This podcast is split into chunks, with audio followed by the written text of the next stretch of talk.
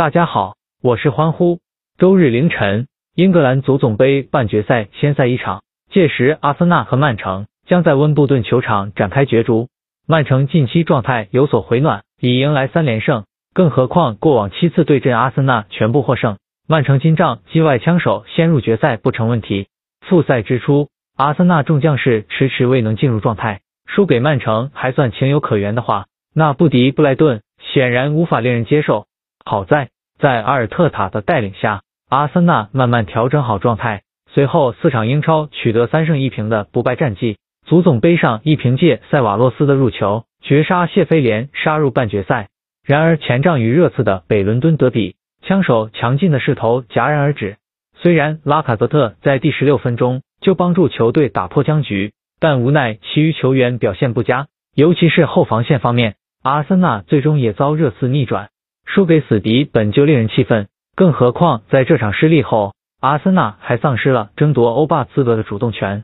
虽然上仗阿森纳再次发威，帮助球队逆转击败利物浦，但利物浦将士在夺冠后早已失去动力。换而言之，本场胜利的含金量并不足够。目前联赛还剩两轮，而阿森纳还落后排名第六的狼队三分。足总杯或是枪手获得欧战资格的最佳途径。但是过往面对曼城，阿森纳毫无优势可言，近十次交手仅得两平八负，单场失三球的局面更是六度上演。此番再战，阿森纳唯有输少当赢。尽管曼城复赛后的表现依旧不错。过去九场各项赛事取得七胜两负的战绩，但无奈与利物浦的积分差距实在太大。在此前负于切尔西后，利物浦提前夺冠，曼城英超三连冠的美梦被彻底粉碎。不过五元冠军，并非意味着余下的比赛可以敷衍了事，毕竟之后还有足总杯和欧冠的赛事，想要保持竞争力，自然要认真对待每一场比赛。从曼城近期战绩来看，他们竞争力依旧。获得三连胜之余，还能攻入十二球之多，其场均二点五八个入球更加冠绝英超。虽然主力射手阿圭罗依然未能复出，不过没有关系。事关除了此球员外，曼城阵中还有很多值得依靠的攻击手，其中最值得一提的就是斯特林。这位英格兰攻击手在瓜迪奥拉的调教下表现越发出色，本赛季交出二十五球，外加十八次助攻的成绩单。虽说数据不及过去那般抢眼。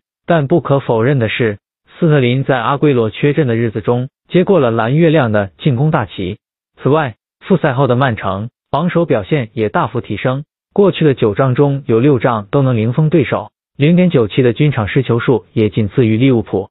此番面对手下败将阿森纳，曼城自然希望用一场胜利回报电视机前的球迷。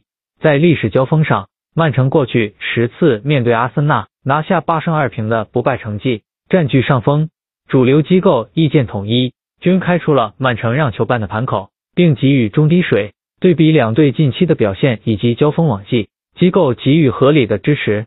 目前各项形势已颠倒倾向于曼城，随意理应支持蓝月亮。让球推介，曼城负一点五。